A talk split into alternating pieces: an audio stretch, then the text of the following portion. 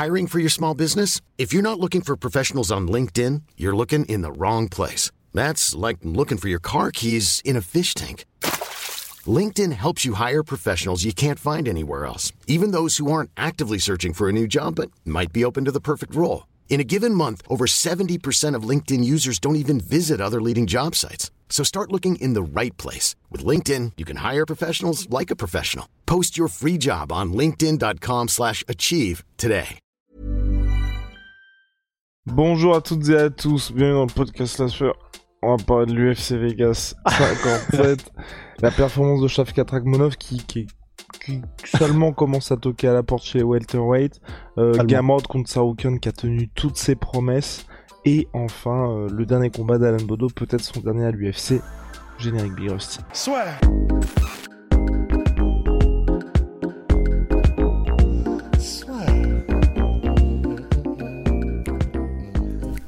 Entre dans l'octogone avec Unibet. Qui sera le vainqueur du combat En combien de rounds Fais tes paris sur l'app numéro 1 et profite de 150 euros offerts sur ton premier pari. On va commencer par Alan Bodo. Malheureusement, il s'est incliné par TKO face à Josh Parisian. Avec Chris, on l'avait, dit. Je partageais son avis. Pour moi le perdant de ce combat allait sans doute partir de l'UFC. Je pense que c'était malheureusement le dernier combat d'Alan.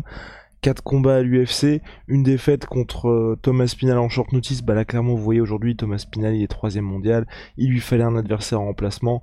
C'était l'opportunité pour euh, Alan d'entrer à l'UFC à la manière de ce qu'a fait Benoît Saint-Denis. C'est une défaite particulière au premier round, mais qui n'a rien de honteuse. Il se prend pas beaucoup de coups. Enfin, c'était attendu, il a pas de souci. Les trois autres combats et dont celui-là, il y a énormément de déceptions. Si vous les avez regardés, je vous invite vraiment à les regarder plutôt que de bêtement dire Alan Bodo est nul ou tout ce qu'on peut voir sur les réseaux sociaux, c'est qu'à chaque fois, et moi c'est je trouve le plus, le plus horrible dans tous ces combats-là, c'est qu'il y avait à chaque fois la place de gagner. quand je dis la place, il y avait vraiment la place pour que Alan Bodo s'impose. Et c'est ce qui, si c'est la fin de si si c'est la fin de son run UFC ou s'il ne retrouve pas l'UFC par la suite, c'est ce qui nourrit en tout cas pour moi le plus de regrets, c'est de se dire qu'à chaque fois il aurait pu gagner ces trois combats. -là. Ouais, c'est ça qui est vraiment frustrant en fait, c'est que bah effectivement il y avait la place quoi. C'est vrai que le premier round, à part la toute, fin, mais qui déjà, en fait, les 30 dernières secondes, elle n'augurait effectivement pas forcément de très bonnes choses pour le deuxième round, mais à part ces 30 dernières secondes du premier round, bah, il le gagne en fait.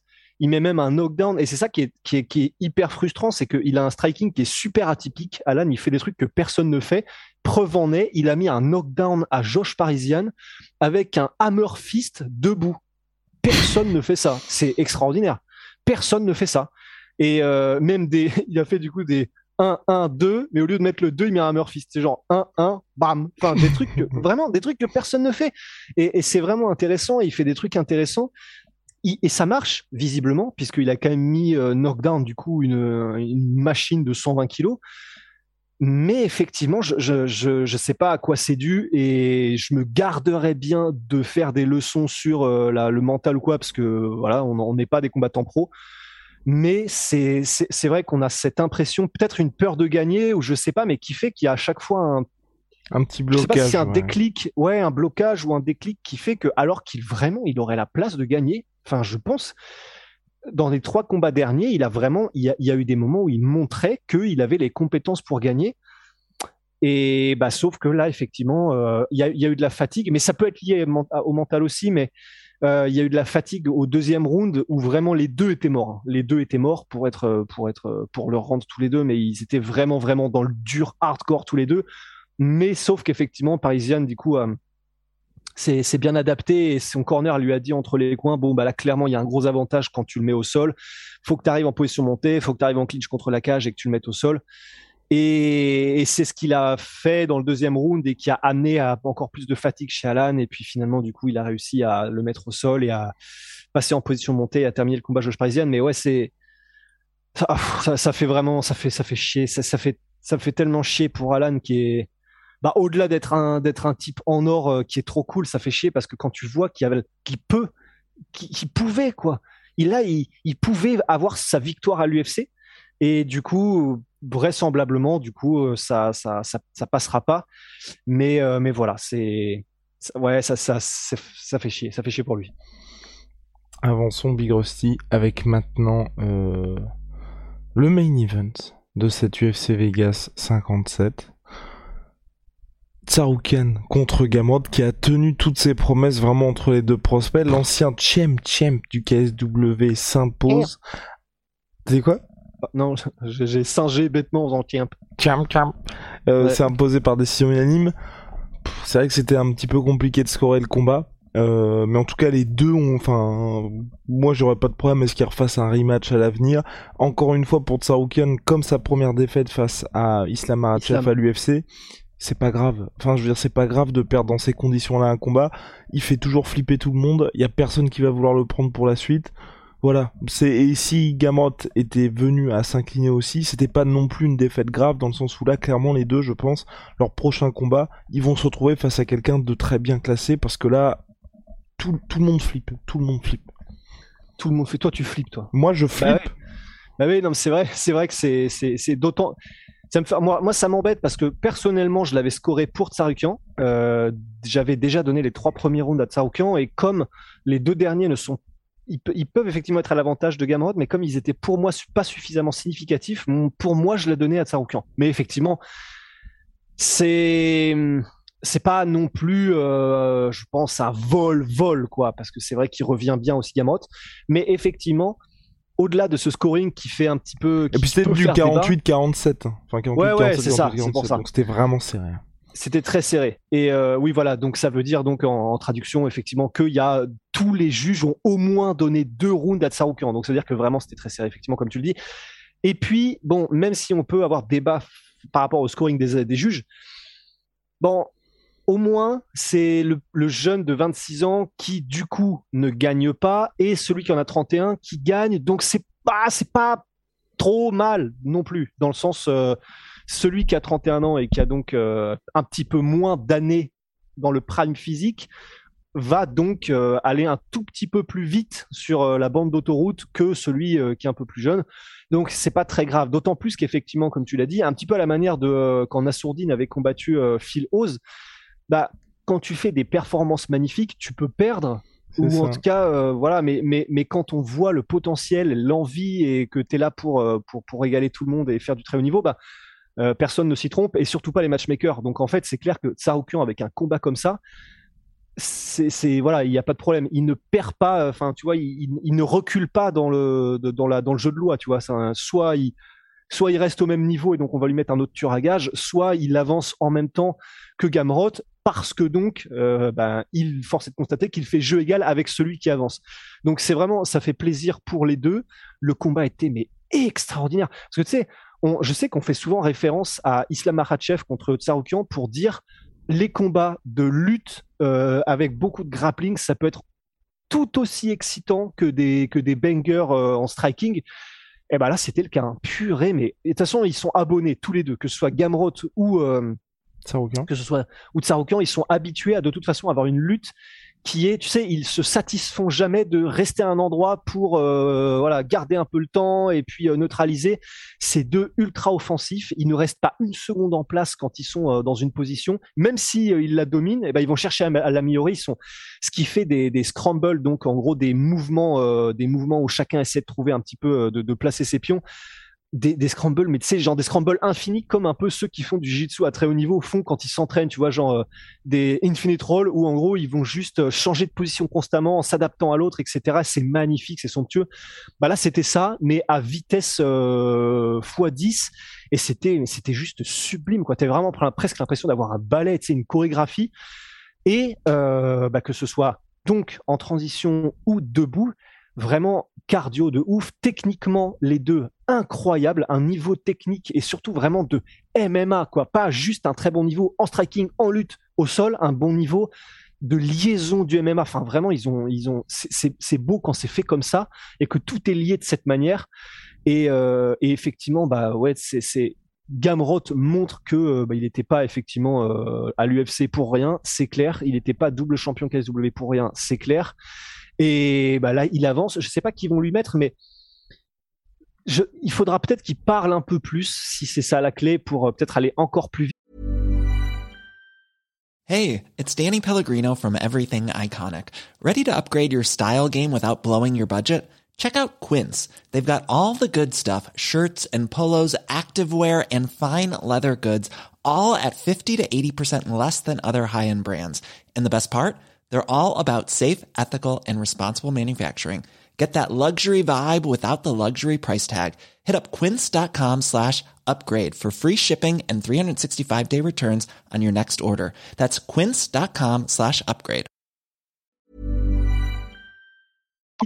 Mais parce que clairement dans la cage, il peut pas faire plus que ce qu'il fait là. Parce que euh, le mec, à chaque fois qu'il combat, c'est ultra excitant à regarder. C'est ce qui se fait de plus haut niveau en MMA. Donc euh, voilà, je honnêtement, je suis juste content pour les deux et que les deux vont, euh, que les deux avancent quoi. Je partage ton avis. C'était, c'était ô combien risqué pour les deux d'accepter ce combat-là à ce moment dans leur carrière ils ont vraiment délivré, c'était hyper impressionnant, hyper serré. Et donc euh, là, pour la suite, à mon avis, Gamand va avoir quelqu'un de mieux, de très bien classé. Saroukian aussi, à la manière de ce que tu as dit. Pour et même, je place même ça un petit peu au-dessus de Nassourdimavov contre Philos. Là, moi, j'étais plutôt dans un TJ Dillashaw contre euh, Sandagon, tu vois. Ouais, certes, Sandagon s'était incliné, mais ensuite c'est lui qui a eu le title shot pour le titre intérimaire face à Petroyan, puisque TJ Dillashaw était blessé. Là, je pense que c'est pareil. L'UFC, à mon avis, va le va le récompenser au regard de sa performance. On avance avec Shavkat Rakhmonov qui lui aussi a poinçonné le statut de contender. Et voilà, je moi j'ai envie que l'UFC lui fasse le traitement euh, le traitement Hamzat Shimaev parce que là, il a déroulé contre Neil Magny, il a eu la finalisation. Donc non content de maintenir son bilan d'invaincu, il a maintenu son bilan de monsieur 100%, autant de combats que de, que de finalisation en carrière. Ouais, en plus, tu sais, avec euh, l'équilibre parfait à la Thanos euh, de 8 KO, TKO et 8 soumissions, enfin, c'est magnifique. Tout, est trop carré, tu vois. Mais c'est vrai qu'il est impressionnant parce que, autant on en discutait juste avant la hors j'ai pas trouvé le combat excitant nécessairement, donc ça m'a pas, euh, m'a pas bougé. J'ai pas eu de moment où j'ai été ébahi en mode, qu'est-ce que c'est que ça, comme il a pu faire par le passé, hein, Shafkat. Mais, mais pour autant, c'était tellement une démonstration de contrôle et il a jamais été vraiment en danger. Au début, j'étais euh, un peu étonné parce que euh, il était tellement, il est toujours très très droit quand il est debout et que les, échanges se passent debout. Mais là, il était extrêmement droit et presque nonchalant, presque trop, presque relax par rapport à quand même Neil Magny. C'est c'est pas que un vétéran, c'est un mec qui est vétéran et qui est toujours à extrêmement haut niveau. Et euh, il était très droit Shafkat. Il se prenait quelques petits directs, mais il les prenait en plus, hein, et ça avait pas l'air de, l'alarmer plus que ça. Mais parce qu'effectivement, quand il se met en route, euh, bah, c'est quelque chose quoi. Quand il, t'as vraiment un petit peu cette impression de pas de rouleau compresseur sur ce combat-là forcément nécessairement, mais que il, est en contrôle constamment. Et c'est vrai que même si ça m'a pas forcément été le combat le plus excitant de Shafkat, il y a eu des moments où, au sol, il a été dans des situations où euh, Neil Magny avait sa jambe, essayait de lui faire une clé, ça a duré ça longtemps, mais il n'y a jamais eu de moment où on l'a senti en danger. Et tu as effectivement cette impression que, bah, par contre, lui, il se prend pas la tête, il est calme, méthodique et posé. Quand il fait du ground and pound, c'est pas sauvage, quoi. Juste, il est méthodique dans son ground and pound, il va juste regarder l'ouverture, et il te met une cacahuète euh, énorme comme ça que tu vas pas venir. Euh, mais c'est une sélection de coups qui est magnifique, c'est une maîtrise gestuelle qui est magnifique. Enfin, tout est tellement maîtrisé et contrôlé chez Shafkat que effectivement t'as presque envie de te dire bon bah avançons plus vite effectivement comme Ramzat quoi parce que là visiblement personne n'arrive à le tester donc euh, avançons plus vite. Le problème je pense c'est que bah parle pas anglais déjà et que euh, est peut-être très charismatique mais du coup on peut pas le voir. Et donc que ça ça dessert un petit peu la vitesse de son ascension quoi c'est dommage. Parce que c'est vrai qu'à part ça dans la cage euh, plus de zéro. Bah que l'UFC fasse. Moi j'aurais rien contre un combat Sean Brady contre mmh. 4 Ragmonov, parce que Sean Brady, vous le savez, il a confirmé face à Michael Chiesa. Il euh, n'y a pas vraiment, enfin, comment? Il y a son bilan d'invaincu, c'est pas non plus aujourd'hui, on n'est pas tous dans le hype, train Sean Brady, et je pense que c'est exactement le genre de combat qui peut être fait de la part de l'UFC entre deux prospects invaincus, mais qui n'ont pas encore, tu vois, le euh, l'image ou en tout cas le statut de top contender que peut avoir euh, bah, Ramzat Chimaev par exemple. Et moi je trouve que ce serait pas mal que les deux s'affrontent à ce moment-là de leur carrière. Tu fais un petit main event d'un UFC Fight Night, ça peut être intéressant. Mais d'un autre côté, euh, qu'est-ce que l'un et l'autre ont à gagner? Parce que du coup, vu que les, aucun d'eux n'a de hype, ça fait un combat où quand tu gagnes, t'as pas plus de hype quoi. Voilà. Ouais, mais regarde, Ar Tsaroukian contre Gamrot.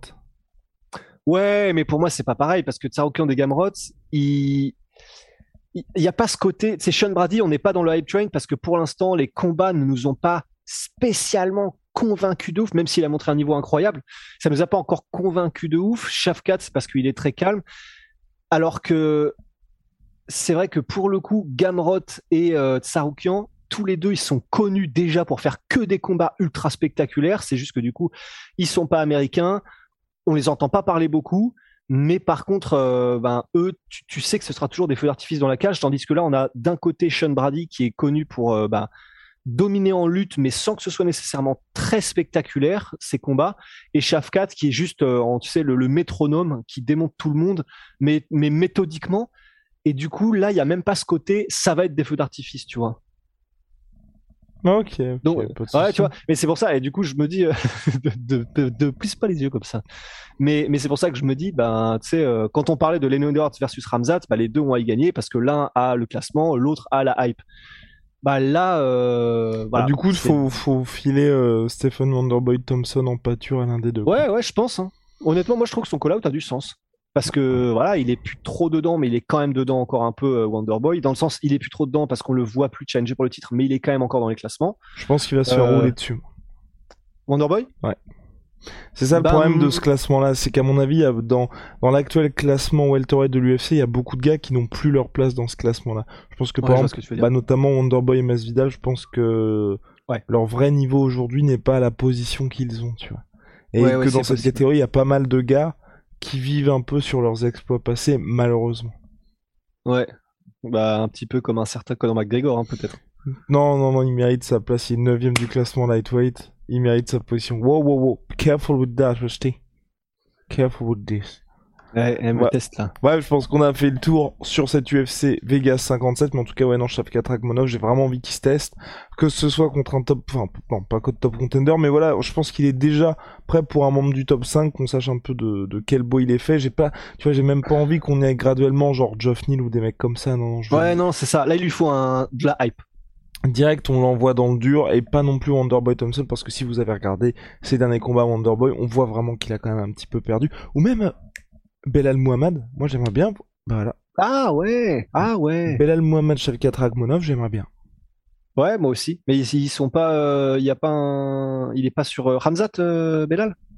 Je trouve que ça n'a aucun sens. Tu files le numéro 2 mondial à Ramzat Chimaev, il s'impose contre le numéro 2 mondial, ensuite tu lui files le... Il est sixième ou quatrième, je crois, Belal Muhammad. Ouais, un truc comme ça. Ouais. Après, ça n'a aucun sens, mais il y a un petit côté euh, quand Connor avait pris Dennis Seaver, tu vois. Genre, tu fais patienter, t'exposes un gars et puis il repart, tu vois. Ouais, c'est vrai, c'est vrai, c'est vrai. Mais c'est pas non plus la même chose dans le sens où, euh... enfin, c'est quand McGregor Dennis Seaver, c'était un cadeau pour les fans dans le sens, euh, bah, vous venez à Boston, vous allez voir l'exécution d'un mec, tu vois. non, mais en vrai, c'était ça. Ouais, c'est vrai. Là, Belal Muhammad contre Hamza Timaev, je pense que Ramzat va s'imposer, mais c'est pas non plus un cadeau et je pense que ça va pas non plus nourrir la la la, la vidéo highlight de Ramzat Chimaev, tu vois, ça va plus être c'est vrai. il ajoute un nom à son palmarès et puis un petit check. Donc c'est pour ça alors qu'au contraire, tu vois, un Belal Mohamed Shavkat Ragmonov, moi je me pose la question de qui va sortir vainqueur. C'est vrai. C'est une nouvelle question pour enfin c'est une nouvelle étape à passer pour Shavkat et Bon, Belal, c'est pas comme si, hein, je, pense que les fans de Belal Mohamed vont pas, vont pas prendre ombrage à ce que je vais dire, mais il n'y a pas non plus de hype train derrière lui en mode oui, il mérite le title shot, tu vois. Donc, euh, et, au contraire, je pense qu'une victoire de Belal Mohamed sur Chef 4 Ragmanov, ça impressionnerait beaucoup de monde. Ouais, c'est vrai. Ouais, c'est vrai. Bah, make it happen, Dana. Allez. Enfin, fais ça arriver, Dana. Voilà. Bon, allez. Si avec Ghostic, ça ma sweet pea, ma sweet protein moins 38% sur tous mes protéines avec le code la sueur. Et puis Onaï, nos savons, c'est sur onaï.fr. Merci pour le soutien. See ya.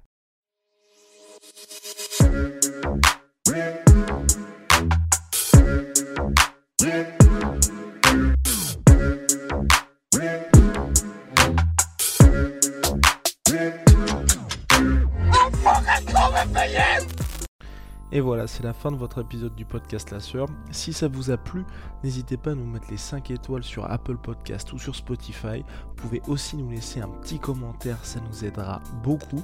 Et si vous voulez aller plus loin avec nous, vous tapez la sueur sur toutes les plateformes ou sur les réseaux sociaux, vous nous trouverez. Et là, vous nous écoutez très certainement en audio. On est aussi en vidéo sur YouTube, mais également sur Snapchat. Là encore, vous tapez la sueur et on sera là. Merci de votre fidélité et à très vite pour de nouvelles aventures.